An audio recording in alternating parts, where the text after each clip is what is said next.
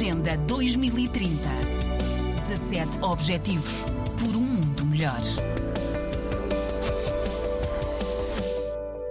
No seu mais recente relatório sobre crianças e VIH-Sida, a organização refere três desigualdades relacionadas com a geografia, o género e a pobreza a exercerem o maior impacto nas crianças e adolescentes afetados pelo VIH, onde uma criança nasce, o seu género e o seu acesso a recursos são as principais condicionantes da sua vulnerabilidade ao VIH, da sua saúde e segurança em geral, do acesso que têm à educação e da probabilidade de permanecerem na pobreza, refere a Unicef.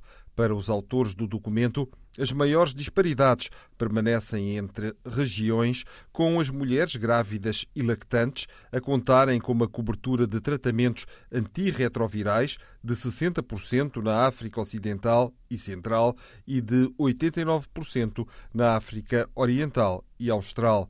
Como grupo, as raparigas têm o triplo da taxa de novas infecções pelo VIH quando comparadas com os seus pares masculinos. Segundo a Unicef, e tal como acontece com os adultos, as crianças e adolescentes são mais vulneráveis ao VIH na África subsaariana, que registava em 2021 seis em cada sete de todas as crianças e adolescentes dos 0 aos 19 anos de idade com VIH, isto é, 86%.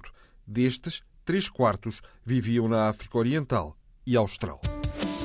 Agenda 2030. 17 Objetivos por um mundo melhor.